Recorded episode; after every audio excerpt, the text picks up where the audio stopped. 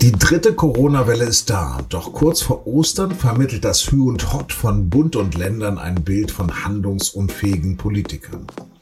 Kanzlerin Merkel will Vertrauen durch konsequentes Handeln wieder aufbauen, doch dafür muss sie die Konfrontation suchen, meint Nico Fried. Er ist Leiter des SZ-Parlamentsbüros in Berlin. Sie hören auf den Punkt, den Nachrichtenpodcast der Süddeutschen Zeitung.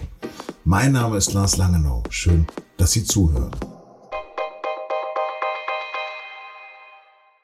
Gerade hat Gesundheitsminister Jens Spahn angekündigt, dass jetzt auch alle über 70-Jährigen geimpft werden sollen. Vielleicht werden wir in ein paar Wochen über die einst angeblich so effiziente und heute so lächerlich lahme Bürokratie und die Aufgeregtheit dieser Tage nur noch lächeln.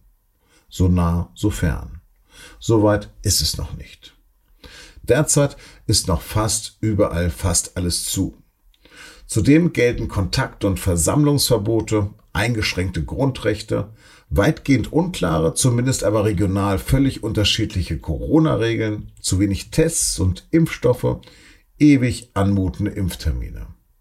Obwohl es im benachbarten Ausland nicht besser läuft, es auch hier kaum einer besser weiß, hat all das massiv Vertrauen in die Regierenden gekostet. In Umfragen verharrt die SPD konsequent im Tief und jetzt schmiert auch noch die Union mächtig ab. 16 Bundesländer haben wir. Sechs haben Ministerpräsidenten von der CDU, einen von der CSU, sieben Chefs und Chefin stellt die SPD, einer ist bei den Grünen, einer bei den Linken. Doch seit der Pandemie läuft ohnehin nichts mehr nach Parteizugehörigkeit und Parteigrenzen. Und dann ist er noch die Kanzlerin. Und die saß am Sonntagabend ganz allein auf dem Sessel vor einer sehr gut vorbereiteten Anne Will. Zunächst war das Mea Culpa von Angela Merkel wieder Thema. Ihre Entschuldigung für was? Für die Verunsicherung. Mit dem Angebot der Ruhe sei ein ganzes Land in Unruhe versetzt worden. Okay, der Fehler wurde korrigiert, geschenkt. Aber was folgt nun?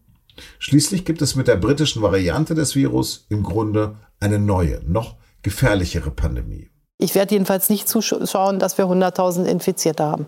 Merkel stellt klar, dass der Baukasten zur Brechung der dritten Welle längst vorhanden sei. Nur müssten die Werkzeuge auch angewendet werden. Doch einige Ministerpräsidenten, wie etwa im Saarland, würden immer wieder neue Lockerungen und Modellversuche ankündigen. Angesichts der dramatischen Lage sei das jedoch eine gewagte Ankündigung gewesen in eine psychologische Situation hinein, wo ja eigentlich das Gegenteil gemacht werden muss. Deshalb war ich da nicht so glücklich darüber, obwohl es genau der Öffnungsstrategie entspricht. Also wenn das Saarland runtergehen würde in den Fällen, aber es tut es eben nicht. Äh, dann wäre es äh, voll von der Öffnungsstrategie gedeckt. Da brauchte man gar keinen Modellversuch. Die Politik habe sich immer daran orientiert, dass die Infektionszahlen runter müssen, aber stattdessen gehen sie gerade wieder hoch. Auf Nachfragen von Anne Will knöpft sich die Kanzlerin dann auch den schwankenden Kurs ihres Nachfolgers im Amt des CDU-Vorsitzenden und Regierungschefs von Nordrhein-Westfalen vor. Montagmittag setzt sich dann Laschet in der Tagesschau zur Wehr. Nordrhein-Westfalen hat die Notbremse flächendeckend, verpflichtend für alle Landkreise per Verordnung umgesetzt. Und es hilft uns auch nicht weiter, wenn Bund und Länder äh, sich gegenseitig die Verantwortung zuschieben. Über das Verhältnis der Kanzlerin zu den Länderchefs habe ich mit meinem Kollegen Nico Fried gesprochen. Nico, in welcher Verfassung hast du die Kanzlerin bei Anne Will erlebt?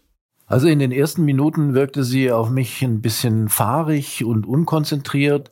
Das hat sich dann mit der Zeit etwas gegeben. Sie wurde dann sicherer, konzentrierter, ruhiger und äh, zum Ende hin war dann eigentlich schon ziemlich klar, dass die Botschaft dieses Gesprächs war äh, eine letzte Mahnung an die Ministerpräsidenten, jetzt äh, in der Corona-Politik wirklich äh, mitzuziehen und äh, Disziplin walten zu lassen.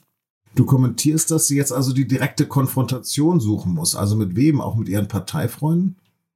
Ja, ich glaube schon, dass das ein Fehdehandschuh war, den sie da gestern den Ministerpräsidenten hingeworfen hat. Vor allem natürlich denen, die sich nicht an die äh, Vereinbarungen vom 3. März halten. Das war ja ein Beschluss, der Lockerungen vorgesehen hat, aber eben auch, wenn die Infektionszahlen wieder über bestimmte Werte steigen, auch äh, wieder die Rücknahme dieser Lockerungen und zwar ganz rigide. Und da finden jetzt aus der Sicht Merkels mehrere Ministerpräsidenten immer wieder neue Gründe und Interpretationen und Erklärungen, warum sie das nicht eins zu eins umsetzen. Und äh, wenn wir uns anschauen, wen sie namentlich genannt hat gestern, die Länder Berlin, Saarland und Nordrhein-Westfalen, dann haben wir es mit zwei Ländern, nämlich Nordrhein-Westfalen und dem Saarland zu tun, die von der CDU regiert werden, also wo die CDU den Ministerpräsidenten stellt. Und das eine Nordrhein-Westfalen ist natürlich besonders pikant, denn da handelt es sich bekanntlich um den äh, neuen CDU-Vorsitzenden Armin Laschet, der ja auch gerne Merkels Nachfolger im Kanzleramt werden würde. Mhm. War das nun jetzt, also anderes Wort, Mahnung hast du gesagt, war das jetzt ein anderes Wort für Ultimatum?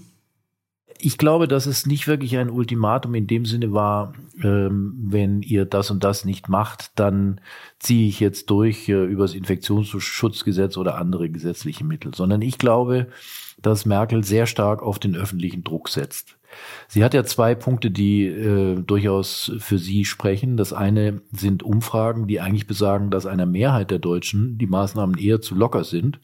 Und ähm, auf diesen Druck, da setzt die Kanzlerin jetzt. Und der zweite Punkt, der ihr da zugutekommt, bei allen Fehlern, die Kritiker ihr auch vorwerfen und die sie ja auch zweifelsfrei gemacht hat, die sie ja teilweise auch selber zugegeben hat, ist ihr Ansehen immer noch relativ hoch.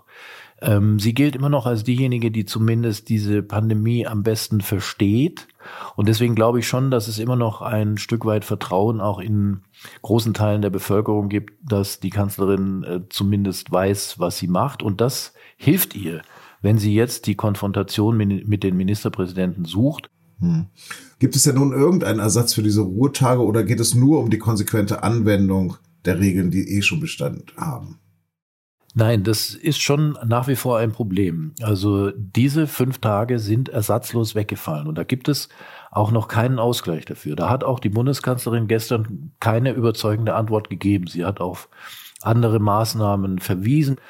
Aber da war jetzt nichts dabei, wo man sagen würde, okay, das ist jetzt echt eine Maßnahme, ähm, die so hart ist, dass man damit rechnen könnte, dass die Welle bricht. Ich glaube, so traurig das klingt, der Druck muss an dieser Stelle erst noch größer werden. Die Zahlen werden weiter steigen, sowohl die Inzidenz als auch die Zahlen äh, der belegten Betten in den Intensivstationen und dann wird die Diskussion von ganz alleine in die Richtung eines härteren Lockdowns gehen. Lothar Wieler vom RKI hat das schon gefordert. Jens Spahn hat letztlich schon gesagt, dass er das für notwendig hält. Und das wird auch die Kanzlerin und die Ministerpräsidenten erreichen. Und dann wird sich zeigen, ob sie das durchsetzen kann gegen äh, die Ministerpräsidenten, die das nicht wollen. Andererseits schmiert die Union ja in Umfragen gerade ab minus zehn Prozent. Verzwergt sich da gerade die zweite Volkspartei? Ja, das hat sicher unterschiedliche Ursachen, ganz klar. Das Krisenmanagement bei Corona, aber auch die Reibereien innerhalb der Union, die jetzt immer stärker werden, die ungelöste Kanzlerkandidatenfrage und natürlich diese Maskengeschäfte, die waren der Tropfen, der das Fass zum Überlaufen gebracht hat.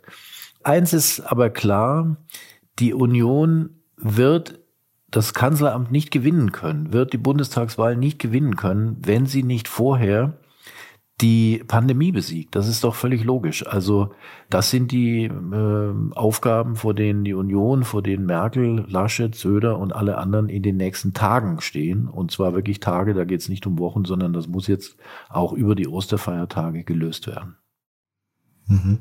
Also nochmal sozusagen konkret zusammengefasst, für dich ist es gerade Wumpe, ob es Laschet werden wird oder Söder werden wird. Ich glaube, was die Situation im Land angeht, ist es dem Virus sowieso völlig egal, wer Kanzlerkandidat wird, aber auch dem Großteil der Menschen äh, in der Situation, in der wir uns befinden, werden die Menschen einfach verlangen, dass es jetzt mal eine vernünftige und koordinierte Lösung für die Corona-Pandemie gibt. Und das wird jetzt auch ausgetragen über eine Machtprobe zwischen der Bundesregierung, zwischen der Kanzlerin und den Ministerpräsidenten, die sich da querstellen. Und da muss man sehen, wie das ausgeht. Nico, vielen, vielen Dank für deine Einschätzung. Danke euch.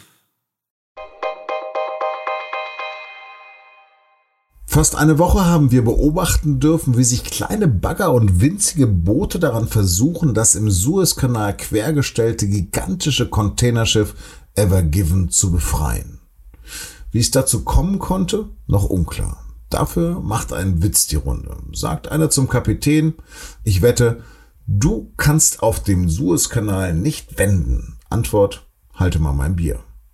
Jedenfalls dürften wir über den Suezkanal lernen, dass über ihn 12 Prozent des Welthandels laufen. Jetzt aber ist die Ever Given nun wirklich frei. Mehr als 450 wartende Schiffe können bald wieder zwischen Mittel- und Roten Meer verkehren. Geholfen hat dabei wohl auch die Flut. Papst Franziskus gewährt dem Hamburger Erzbischof Stefan Hese eine Auszeit. Als Konsequenz aus einem Gutachten zum Umgang mit Missbrauchsvorwürfen im Erzbistum Köln hatte der dem Papst sein Amtsverzicht angeboten. Hese war früher Personalchef und Generalvikar im Erzbistum Köln.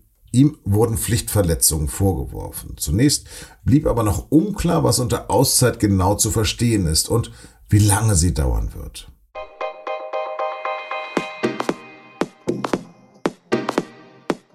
1 zu 0 gegen Rumänien, 3 zu 0 gegen Island. Bei den ersten beiden Spielen zur WM-Qualifikation wurde deutlich, dass die deutschen Profis sehr wohl noch erfolgreich Fußball spielen können. Der scheidende Bundestrainer Joachim Löw hat die Experimente erst einmal sein lassen und für zwei recht muntere Auftritte der Nationalmannschaft gesorgt. Aber ein Problem bleibt. Wie soll das künftig gehen ohne einen echten Stürmer? Darüber haben meine Kollegen Martin Schneider, Jonas Beckenkamp und Klaus Hölzenbein in unserem Podcast und nun zum Sport diskutiert. Und den finden Sie, wie alle unsere Podcasts, unter sz.de-podcast. Das war auf dem Punkt. Redaktionsschluss war 16 Uhr. Danke fürs Zuhören und bleiben Sie uns gewogen.